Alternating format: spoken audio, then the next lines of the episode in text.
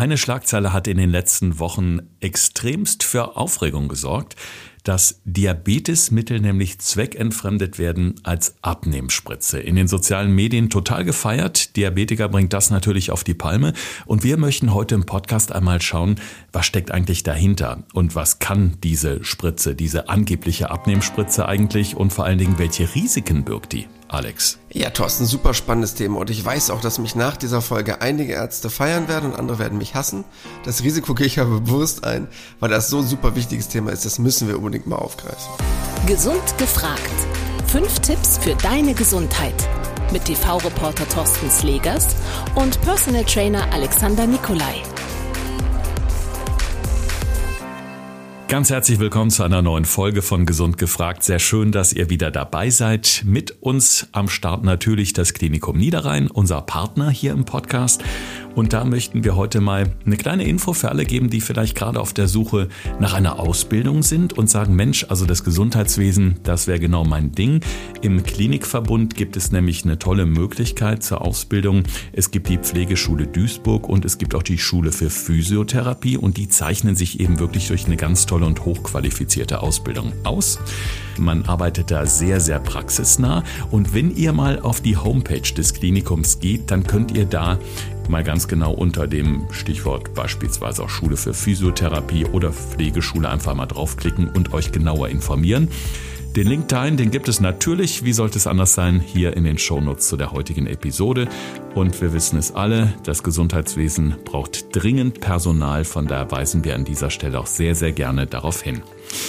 So, lieber Alex, die Abnehmspritze. Ein äh, ja, Phänomen, wo ich sagen muss, äh, das hat mich auch echt ein bisschen schockiert, als ich das gesehen habe. Also wir haben in den Medien ganz viel drüber gehört und mir taten vor allen Dingen die Menschen leid, die wirklich aufgrund ihrer Diabeteserkrankung ja nur auf dieses Medikament angewiesen sind, in der Apotheke stehen und nichts mehr kriegen. Ja, das ist auch wirklich ganz spannend, dass es mittlerweile so einen Hype darum gibt, dass es so zweckentfremdet wird für all die Leute, die abnehmen wollen, dass eigentlich die Diabetiker darunter leiden, die eigentlich darauf angewiesen werden, weil es gibt ganz viele, die auf bestimmte Medikamente angewiesen sind. Also was bei Medikamenten oft an erster Stelle kommt, ist sowas wie Metformin, haben einige Diabetiker bestimmt schon gehört. Das ist so das Mittel mit der ersten Wahl. Aber wenn man das nicht verträgt, weil man zum Beispiel eine schlechte O2-Versorgung hat, ist dann dieser Bereich, über den wir gleich sprechen werden, eigentlich mit eines der wichtigsten Sachen als Austauschmedikament sozusagen. Wenn man darauf dann als Diabetiker aber nicht mehr zurückgreifen kann, ist das natürlich fatal. Im Idealfall ist es ja ohnehin so, dass man abnimmt, indem man seine Ernährung umstellt und sich einfach mal ein bisschen mehr bewegt. Viele sagen aber, naja, das funktioniert nicht so richtig bei mir. Ich habe schon so wahnsinnig viel ausprobiert und die wollen dann halt mal andere Wege gehen.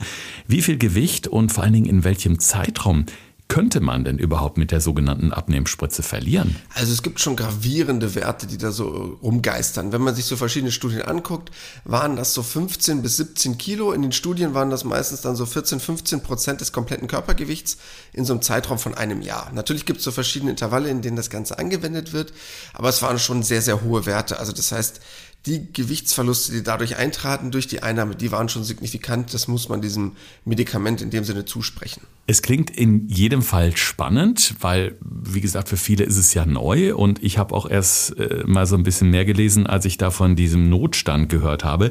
Wie muss man sich das vorstellen, Alex? Wie funktioniert das Ganze denn überhaupt? Also das, was glaube ich erstmal entscheidend ist, um es überhaupt zu verstehen, wie dieser Wirkmechanismus ganz einfach funktioniert. Also, es geht um dieses Semaglutid, das ist Glucagon ähnlich. Glucagon sagt jetzt vielleicht viel nicht unbedingt was, ist quasi der Gegenspieler zum Insulin. Das, was ja eigentlich somit das Entscheidende ist, worum es immer bei diesem Thema Diabetes geht. Was bewirkt das, wenn ich ein Glucagon ähnliches Medikament spritze?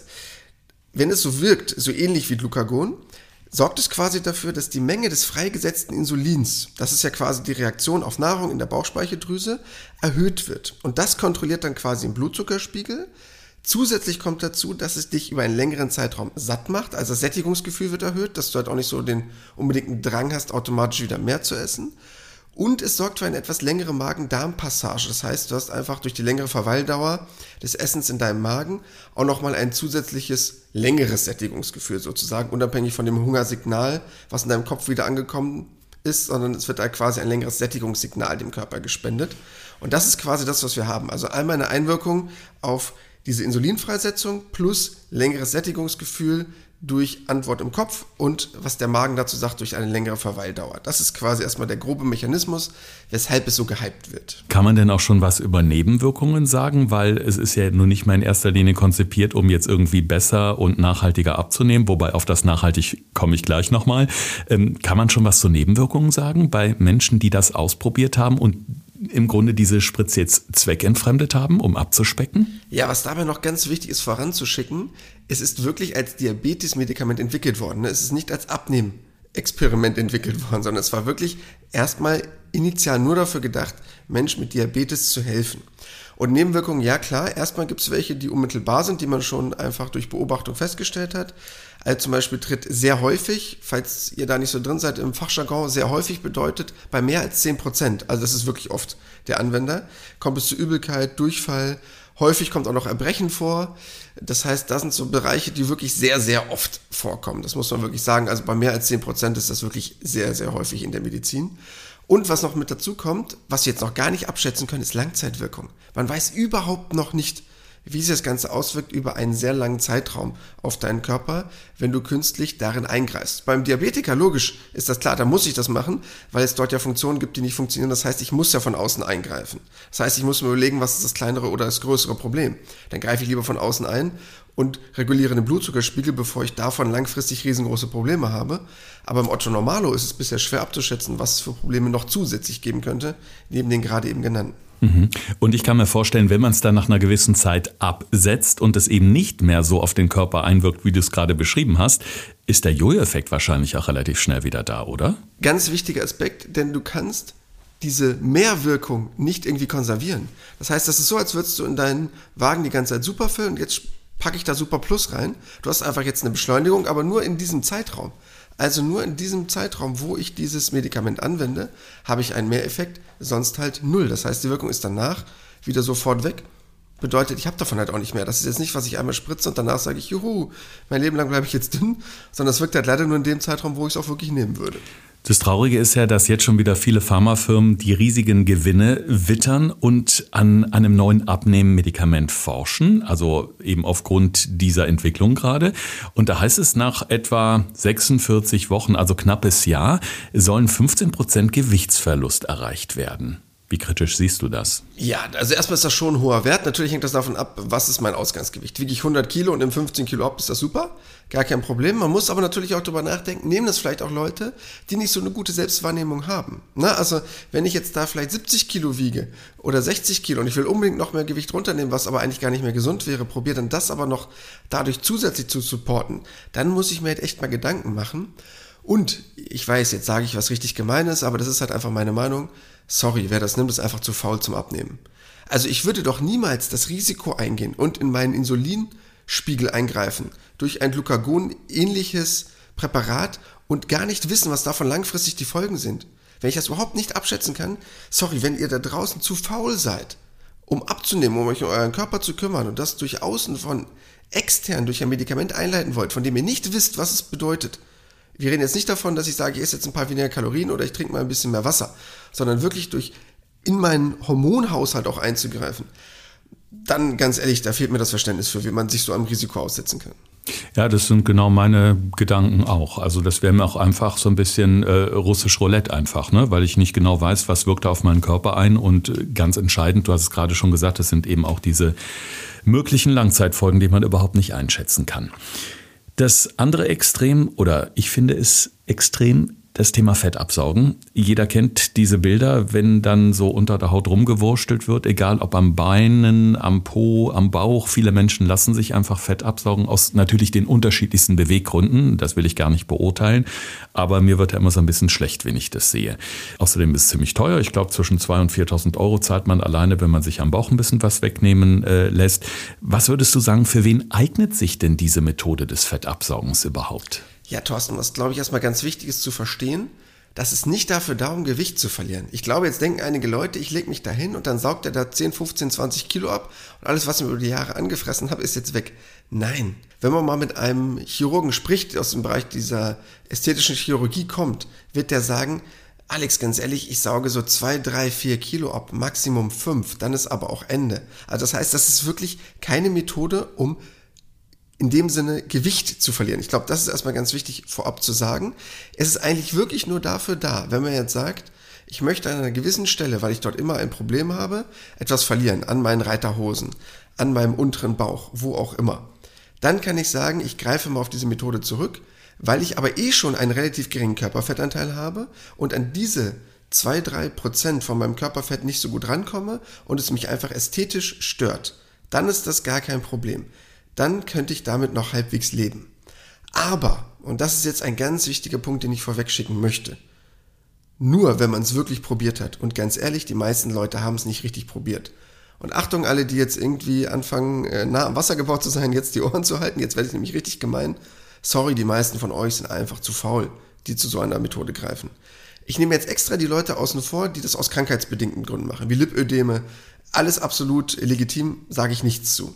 Aber wenn ihr jetzt zwei, drei Monate ins Fitnessstudio geht und ihr baut Körperfett ab und ihr seid vielleicht noch nicht an eurer Problemzone dran, dann einfach nur ganz ehrlich, weil ihr es noch nicht richtig probiert habt. Würdet ihr länger dranbleiben, würde der Körper auch irgendwann an den Problemzonen das Fett verlieren.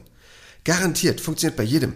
Aber ganz viele beschweren sich, weil sie zwei, drei Monate mal Sport gemacht haben oder mal ein bisschen weniger gegessen haben und der Körperfettanteil geht runter und sie verlieren an einer Stelle nicht und denken, oh ja, das geht ja gar nicht weg. Doch, das geht auch da weg, wenn ihr dran bleibt. Die meisten sind nur zu faul und nutzen das dann halt als Ausrede, ich kann das aber wirklich nur verstehen, wenn man perfekten Körperfettanteil hat und sagt, ich will nicht noch mehr Körperfett verlieren und dann sind diese Stellen trotzdem nicht weg. Das ist aber bei fast niemandem der Fall. Da reden wir von 1, 2 Prozent, die anderen 98 Prozent, sorry, sind einfach faul. Ja, viele denken auch, Mensch, super, dann habe ich so ein, zwei Kleidergrößen weniger, perfekt für den Sommer, also lasse ich das mal einfach machen. Aber die Kritik, äh, sage ich mal, die, die nehmen wir natürlich sehr gerne von dir an. Du bist Personal Trainer, du machst nichts anderes, als dich genau um diese Sachen zu kümmern. Und von daher finde ich das schon mal ganz interessant, weil ähm, ich hätte schon alleine Panik, das machen zu lassen, weil ich finde immer, wenn man schon mal im Fernsehen sieht oder in irgendwelchen medizinischen Berichten, ich finde, es sieht immer sehr, sehr rabiat aus. Was mich noch interessiert, Alex, ich habe auch gehört, dass gerade beim Fettabsaugen noch andere Risiken bestehen. Da war in einem Artikel die Rede von Herzkrankheiten, Bluthochdruck oder sogar auch ein erhöhtes Diabetesrisiko. Kann das damit wirklich zusammenhängen? Naja, du greifst halt schon in den Stoffwechsel ein, ne? das muss man halt sagen. Und gerade wenn es jetzt schon mehrere Kilo sind und jetzt nicht nur so Kleinigkeiten, hast du schon eine veränderte Stoffwechsellage.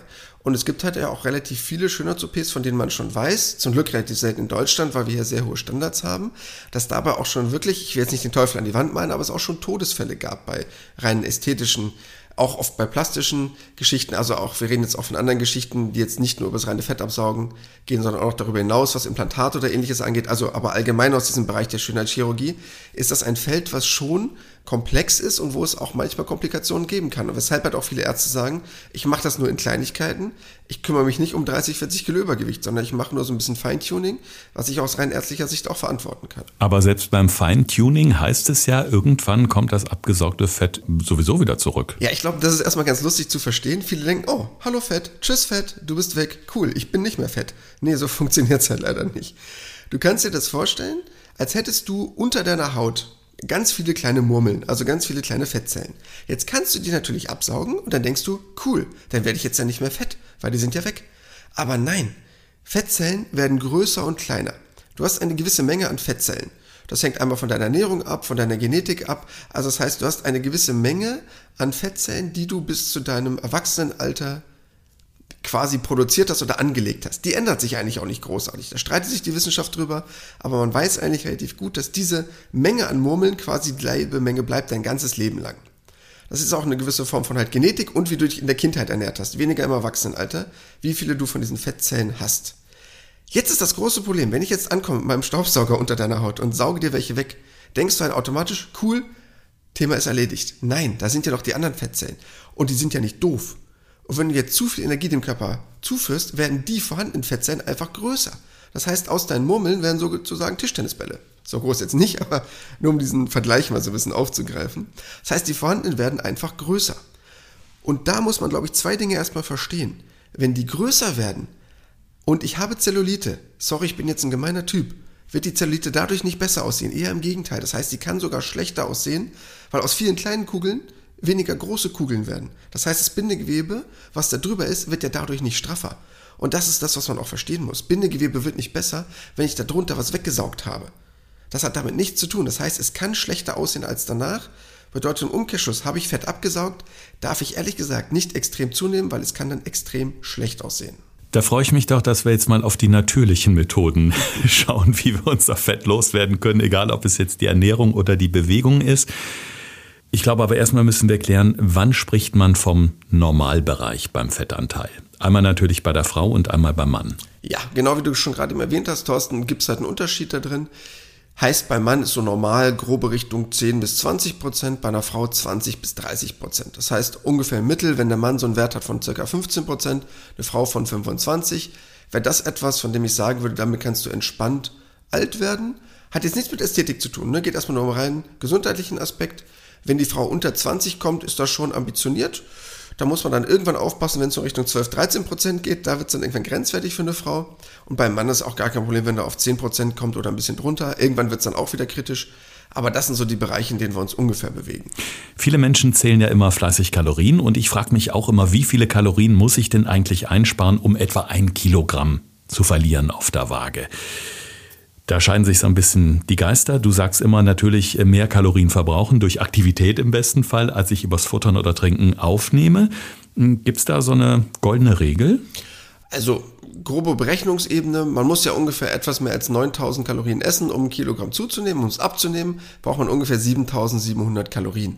Heißt, ganz einfache Rechnung, wenn du am Tag ungefähr so ein Minus hättest von 250 Kalorien circa, hättest du nach einem Monat ein Kilogramm Fett weg wäre immer dasselbe, beim Mann, beim Frau komplett gleich, unterschiedlich, gibt es da nicht großartig was. Die Kalorien, die ich eingespart habe, genauso wie du es gerade eben gesagt hast, bin ich im Kaloriendefizit, nehme ich das auch definitiv ab. Das ist dann in dem Moment weg. Das heißt, ich muss halt entweder dafür sorgen, dass mein Motor größer wird, also dass ich mehr Kalorien verbrenne, oder dass ich halt über die Ernährung die dementsprechende Menge einspare und der Rest ist nur noch ein reines Rechenspiel.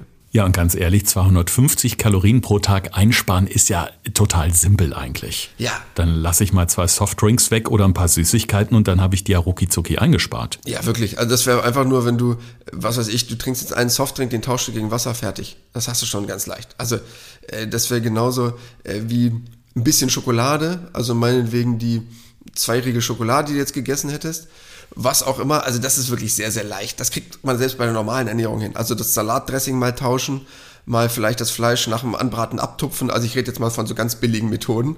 Aber das schaffst du eigentlich super easy. Das ist jetzt wirklich keine riesige Menge. Da fängt man nicht an zu hungern. Weil du kannst locker, als Beispiel, 10% von deinem ähm, Tageskalorienverbrauch locker abziehen, da kriegst du noch nicht mal ein Hungergefühl von. Wenn man sich halbwegs gesund ernährt, ist das ganz einfach machbar. Mhm. Du hast gerade schon so schön gesagt, äh, oder aber wir machen unseren Motor größer. Da kommen wir so in den äh, Bereich äh, Grundumsatz. Den können wir ja steigern und den können wir ja vor allen Dingen durch Sport, durch Aktivität steigern. Und ähm, das ist bei mir auch noch nachhaltig in Erinnerung geblieben von einer unserer Fernsehreportagen, wo du auch gesagt hast, Krafttraining oder ein regelmäßiges Krafttraining ist wichtig, weil Muskeln eben auch richtige Fettverbrenner sind. Also wie schaffen wir es denn da am besten, diesen Motor größer zu machen, sprich unseren Grundumsatz, den wir vielleicht nochmal ganz kurz erklären müssen, was das ist, ja, zu verbessern im Alltag? Ja, ganz einfache Berechnung bezüglich Grundumsatz. Man nimmt einfach sein Gewicht und rechnet das mal 24 Stunden. Und dann hat man ungefähr den Kalorienverbrauch. Frauen müssen davon leider 10% abziehen. Also einfaches Rechenbeispiel, würdest du als Mann 100 Kilo wiegen, mal 24, weißt du ungefähr Bescheid, wo du liegst von deiner Kalorienverbrauch, also bei logischerweise 2400 Kalorien. Das wäre dein Grundumsatz ohne körperliche Aktivität und eine Frau würde halt dann davon, wenn sie dasselbe wiegen wie du, halt einfach nochmal 10% abziehen, also nochmal die 240 Kalorien runter. Das wäre jetzt eine ganz einfache Berechnungsebene und dann kommt halt die Alltagsaktivität dazu. Bei den meisten halt leider nicht so viel, weil sie viel im Büro sitzen, sich nicht großartig bewegen. Je nachdem, was man nun an körperlicher Aktivität hat, durch Sport oder Gartenarbeit oder was auch immer man so tut, oder vielleicht auch ein körperlicher, sehr anstrengender Beruf, kommt noch was on top. Bei den meisten Menschen sind es aber nur von diesem Grundumsatz vielleicht noch 20, 25 Prozent drauf, mehr nicht wirklich. Dann ist auch bei den meisten Leuten schon Ende. Und so kann man das Ganze berechnen. Und ganz banal gesagt, würdest du jetzt nur deinen Grundumsatz essen, jeden Tag, würdest du garantiert abnehmen, weil du wirst ja immer mehr verbrennen, weil Grundumsatz bedeutet nur Thorsten in Ruhe, das heißt, du liegst im Bett und liest eine Zeitung vielleicht, aber mehr ist das nicht an körperlicher Aktivität. Das heißt, sobald du dich bewegst, hast du mehr Verbrauch. Deshalb ganz banal, wer einen Grundumsatz isst, nimmt automatisch ab. Du weißt gar nicht, wie viel Kalorien ich beim Zeitungsblättern verbrauche, Alex. Das ist eine ganze okay, Menge. Dessen war ich mir nicht bewusst. Wenn wir darüber sprechen, wie wir Fett loswerden, müssen wir natürlich auch über das böse, böse Bauchfett reden.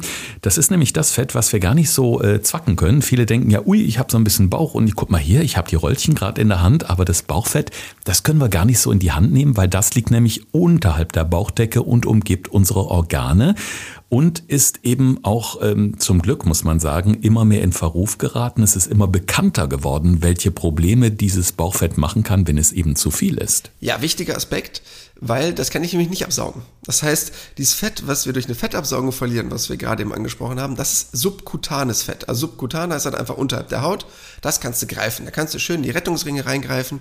Das geht wunderbar. Das viszerale Fett, wie es halt auch schon heißt, das Eingeweidefett, das ist leider A, in dem Sinne nicht greifbar. Das kann man nur messen durch verschiedene Methoden, je nachdem, was man auch für Messmethoden hat. Und was noch viel wichtiger ist, ist halt super stoffwechselaktiv. Das heißt, genauso wie du gerade erwähnt hast, das ist super gefährlich. Was langfristige Erkrankungen angeht, wie zum Beispiel auch sehr stark Diabetes unterstützt, Herz-Kreislauf-Erkrankungen, Dafür ist das super gefährlich und wenn dieser Wert zu hoch ist, steigt das Risiko signifikant dafür an und das entwickelt sich ja leider im Alter und deshalb muss man darauf wirklich achten, dass dieser Wert nicht zu hoch steigt im Alter. Ganz interessante Frage auch, Alex, äh, die wir auch immer mal wieder äh, gestellt bekommen hier im äh, Podcast beziehungsweise bei Instagram. Wo nimmt man als erstes Fett ab. Und äh, ich weiß aus eigener Erfahrung, es ist ja eigentlich nie da, wo man es gerne hätte. Wenn ich jetzt sage, oh, ich esse jetzt mal ein bisschen gesünder, ich mache mal ein bisschen mehr Sport, weil hm, am Bauch, das ist so ein bisschen viel und das soll mal weg. Ja, super, dann sehe ich zwar auf der Waage, es geht runter, aber es hat sich nicht wirklich direkt viel verändert am Bauch. Darum wird mich das mal unglaublich interessieren und ich glaube nicht nur mich. Ja, super wichtiger Aspekt und deshalb jetzt bitte an all die, die ihre klassischen Problemzonen haben, weil das ist auch so ein Begriff, der einfach immer wieder durch die Fitness- oder Ernährungswelt geistert, jetzt ganz genau zuhören, um das mal zu verstehen. Und das würde ich auch gerne mal irgendwo dran tackern, dass die Leute es verchecken. Erstmal, natürlich kann ich verstehen, dass jeder eine gewisse Problemzone hat. Und die ist einfach genetisch. Das ist ganz normal. Kann man sich meistens seine Eltern angucken. Hat Mutti Probleme mit dem unteren Bauch, hat Töchterchen das auch. Hat der Vater Probleme damit, hat der Sohn das auch. Also das heißt, man kann meistens bei der Generation davor dasselbe ablesen je nachdem welches Geschlecht und wie stark das nun weitergegeben wurde. Aber das ist wirklich eine Frage der Genetik, wie dein Fettverteilungsmuster ist. Das heißt, ob du jetzt eher an den Armen, Oberschenkeln, Bauch, Po, wo auch immer deine Fettpölzerchen hast. Bei Frauen natürlich nochmal eher Oberschenkel, Po, beim Mann eher Bauch, kann aber auch anders sein. Das ist ja nur erstmal so rein grob vom Geschlecht beziehungsweise dann von unserer Genetik abhängig. Jetzt kommen wir aber zu diesem super wichtigen Punkt und das ist genau der, den du gerade meintest. Jetzt reißt du dich mal zwei, drei Monate zusammen und du nimmst ab. Würdest du dich jetzt, wir haben dich ja schon ein paar Mal auf meine tolle Hightech-Körperanalysewaage gestellt, würdest du dich da draufstellen, würdest du sehen, dass du Körperfett verloren hast und dann hättest du was vielleicht an den Oberschenkeln verloren und an den Armen? Ich als Trainer würde sagen, super Thorsten, genauso weiter. Und du würdest sagen, ach Alex ist alles Kacke, ich habe nichts am Bauch verloren, ich lege mich unter das Messer. Aber, und das ist halt dieser entscheidende Aspekt, und das ist das Problem von einer Problemzone, um es mal wirklich zu sagen, der Körper geht dort erst dran, wenn er die unwichtigen Stellen abgebaut hat. Das heißt, er sagt sich, mein Fort Knox, das, wo ich mein Fett behalten will, ist zum Beispiel jetzt der Bauch. Als Beispiel jetzt bei dir, weil du es gerade eben erwähnt hast. Deshalb baut er jetzt zuerst an Armen und an den Beinen ab. Würdest du jetzt aber dranbleiben, garantiere ich dir, dass du an die anderen Fettdepots auch drankommst. Nur die meisten hören dann leider auf, wo der Körper noch keine Angst bekommt. Er muss Angst kriegen, dass er an diese Fort Knox Reserven ran muss. Und dann wird er es garantiert tun. Wir reden jetzt nicht von den Leuten, die Lipödem haben, ähnliche Sachen, wo der Körper diesen Stoffwechselweg nicht kennt. Aber jedem anderen wird es garantiert funktionieren. Und ich sage euch, bleibt ihr dran, wird es funktionieren. Weil am Ende des Tages kennt der Körper keine Problemzonen mehr, wenn er wirklich mal in den Rande seiner Fettdepots gebracht wird. Aber leider hören die meisten vorher auf und sagen dann, ich habe alles probiert. Sorry, haben sie nicht. 97% der Menschen haben es nicht probiert, 3% haben es probiert. Und bei denen könnte ich dann verstehen, wenn die sagen, mich stören hier die 1, 2 Kilo an der Seite, die kriege ich nicht weg. Bitte kümmert euch mal darum. Alle anderen, sorry, pure Ausrede, ihr habt es nicht richtig probiert. Okay. Bevor wir jetzt gleich zu unseren fünf wichtigen Tipps aus dieser Folge kommen, vielleicht noch ganz kurz, Alex. Ich habe letztens mal wieder in so einer schönen Fitnesszeitschrift geblättert und äh, da gab es so abenteuerliche Thesen, wie man wirklich gut Fett verliert. Vielleicht ist was dran, ich weiß es nicht. Zum Beispiel feurige Gewürze sollen für eine bessere Fettverbrennung sorgen. Stimmt das? Ja, stimmt wirklich. Ist natürlich nur ein unterstützender Aspekt. Ne? Das heißt, ich würde jetzt nicht sagen, ich nehme dadurch jetzt herausragend ab. Aber so einen kleinen Stoffwechselboost hast du durch Gewürze und ich bin ja generell ein Gewürzefreund Freund. Wir haben ja schon in mehreren Podcast-Folgen mal darüber gesprochen, dass ich gerne möchte, dass die Deutschen mal wegkommen, nur von Salz und Pfeffer, so nach dem Motto. Sondern es halt viele andere Varianten halt auch gibt, weil wir eh zu viel Salz benutzen. Deshalb ist das ein Appell für einen guten Griff in die Gewürze-Trickkiste. Finde ich super, wenn wir Deutschen da einfach mal ein bisschen experimentierfreudiger werden. Ganz tolles Wort Body Wraps. Also klingt natürlich viel sexier als Bauchwickel, aber auch die sollen helfen, die Plauze ein bisschen schmaler zu machen. Angeblich. Ja, du kannst auch einfach nichts mehr trinken, ist auch eine Möglichkeit. Ähm, das ist einfach nur Sauna für den Bauch, um es mal einfach zu sagen. Du kannst den jetzt natürlich einwickeln, dann stellst du dich runter auf den Crosstrainer oder legst dich draußen in die Sonne, schwitzt einfach wie ein Schweinchen am Bauch und dann ist da einfach so viel Flüssigkeit weg, dann hast du garantiert sofort zwei, drei Zentimeter verloren. Es hat aber absolut Zero, Nada, Nullinger, nix o niente mit Gewichtsverlust zu tun im Sinne von Fett. Mhm. Das ist einfach nur Wasserverlust sorry, einfach vergessen, Quatsch. Also dann trinke ich lieber grünen Tee, oder? Weil der soll doch tatsächlich unterstützend helfen. Ja, trinken erstmal generell gut, weil jeder, der viel Wasser trinkt oder generell viel trinkt, haben wir ja schon ein paar Mal drüber gesprochen, sorgt dafür, dass man im Alltag einfach auch weniger Kalorien zu sich führt, weil der Körper auch oft falsch getriggert wird oder falsch gepolt wird, weil oft ein Hungergefühl, oft ein Durstgefühl ist. Klingt vielleicht für viele komisch, ist aber wirklich so. Und es gibt wirklich sehr, sehr interessante Studien, das sage und schreibe, ich habe es extra nochmal recherchiert, grüner Tee den Stoffwechsel rein kalorisch um bis zu 3% steigern kann. Klingt jetzt erstmal nach super wenig 3%. Alex, das habe ich nur von 3%. Aber wenn du 2000 Kalorien verbrauchst, 3% sind 60 Kalorien. Also klingt jetzt auch wenig. Aber wenn ich das jetzt ein Jahr lang mache, nur mal als Beispiel, und ich jeden Tag 60 Kalorien habe, sind das ungefähr, naja, ich überschlage jetzt mal, so circa 20.000 Kalorien. Und das wäre am Jahresende drei Kilo weniger auf der Waage. Also die Summe macht es halt einfach. Und deshalb finde ich das ehrlich gesagt beeindruckend, dass grüner Tee anscheinend so eine Wirkung hat von ungefähr 3%. Und kann man sich wunderbar aneignen als kleines Ritual. Also ich trinke fast täglich eine Tasse grünen Tee im Homeoffice, wenn ich zu Hause bin. Tut gut mal als Alternative zum Kaffee. Und ja, wenn am Ende des Jahres so äh, drei Kilo weniger auf dem Tacho sind, finde ich es natürlich auch sehr, sehr schön. Was mir besonders gut gefallen hat in diesem Blättchen hier, ich nenne jetzt keine Namen, weil es auch erstmal super und bequem klingt, abnehmen bzw. Fett verlieren im Schlaf. Was ist da dran? Also es war die Rede von ausreichend Schlaf. Ja, das, was da wichtig ist, um das erstmal zu differenzieren. Viele denken, schlank im Schlaf, also man würde im Schlaf abnehmen. Ah, das ist natürlich totaler Quatsch. Gut, der Vorteil ist, ihr esst in dem Moment nichts. Also das ist natürlich ein Vorteil davon. Aber ansonsten, das, was man halt weiß und das, was eigentlich wichtig ist, dass ein ausreichender Schlaf dafür sorgt, unsere Hormone im Körper sehr gut zu regulieren. Auch was zum Beispiel unterstützend angeht, langfristig was Kalorienaufnahme angeht, was ein Sättigungsgefühl angeht. Und man hat wirklich herausgefunden, dass Leute, die länger schlafen im Vergleich zu vorher oder im Vergleich zu Vergleichsgruppen, wirklich bei ungefähre Hausnummer war das in der Studie 60 bis 80 Minuten mehr Schlaf pro Tag, circa über den Tag danach 200 bis 250 Kalorien weniger gegessen haben. Also eine um 10% geringere Kalorienaufnahme hatten, weil sie einfach im wahrsten Sinne des Wortes entspannter waren und der Körper weniger ja, in diesen Hungermodus kam und wesentlich besser in ein Sättigungsgefühl reinkam. Und deshalb dafür, ja, du wirst zwar nicht schlank im Schlaf, aber ich sag mal schlank durch Schlaf vielleicht. Ja, ein wahnsinnig interessantes Thema. Also wir plaudern schon etwa eine halbe Stunde. Ihr seht, wir könnten wahrscheinlich noch zwei Stunden weiter plaudern. Von der Abnehmspritze übers Fettabsaugen bis hin, ja, zu den klassischen gesunden Methoden. Und ihr fragt euch jetzt natürlich, wie steige ich am besten ein oder wie gehe ich das Ganze am besten an, dass ich so ein bisschen Körperfett verliere. Möglichkeiten gibt's en masse, haben wir gerade gehört in dieser Folge.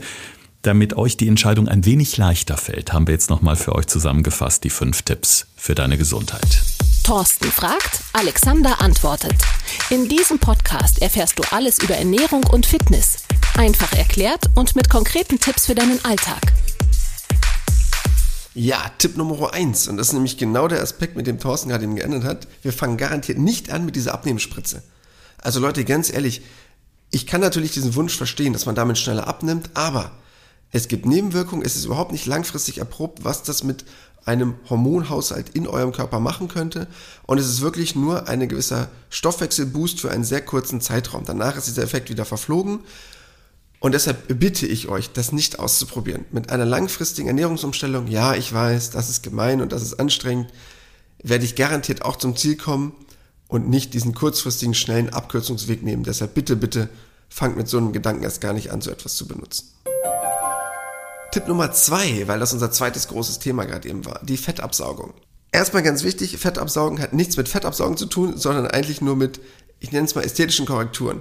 Für die Personen, die einen sehr geringen Körperfettanteil haben oder die aus ästhetischen Gesichtsgründen etwas unterstützend dann machen wollen, dafür kann ich das, ich sag mal so, durchgehen lassen, wenn man mit irgendwas unglücklich ist. Aber wenn man schon wirklich alles probiert hat und nicht, wie ich gerade eben erwähnt habe, noch nicht alles probiert hat.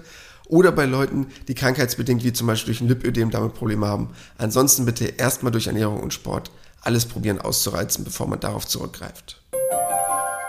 Tipp Nummer drei Body Wraps, Bodywickel, was auch immer, Bauchwickel, egal wie wir es nennen wollen, absoluter Blödsinn. Das ist einfach nur Ausschwitzen lokal sozusagen, bringt gar nichts, sieht einfach in dem Moment ganz gut aus, hat aber langfristig gar keinen Effekt, weil ich einfach nur Wasser verliere, hat null was mit Fett zu tun, ist einfach nur Sauna für den Bauch. Hände weg, absolut unlogisch. Tipp Nummer 4. Schlank im Schlaf. Ja, würde ich nicht unbedingt sagen, nennen wir es mal lieber schlank durch Schlaf. Deshalb ich glaube, das ist ein Aspekt, der ganz oft vernachlässigt wird. Denn es geht beim Abnehmen sowohl um diesen Aspekt Ernährung als auch um diesen Aspekt Bewegung, aber halt auch um diesen Aspekt Psyche. Und der ist ganz entscheidend. Und wenn ich zu genügend Entspannung komme, genügend Ruhephasen habe, gerade was durchgängige gute Schlafphasen angeht, weiß man wirklich, dass den Körper unterstützen kann. Deshalb tut etwas auch für eure Psyche. Das hilft garantiert beim Abnehmen und gerade wenn es sowas ist wie Schlafen. Und letzter Tipp ist vielleicht ein kleiner, aber ein guter, finde ich. Der grüne Tee wird oft unterschätzt, aber wirklich laut Studien bis zu 3% Stoffwechsel angekurbelt. Haben wir gerade eben durchgerechnet, klingt nach wenig, macht aber in der Summe wirklich viel. Deshalb, bevor ihr auf andere Sachen zurückgreift, vielleicht mal vom Kaffee mal die Alternative hin zum grünen Tee zu wechseln und einfach mal für ein bisschen Variation zu sorgen in der Küche, um mal auf andere Getränke zurückzugreifen.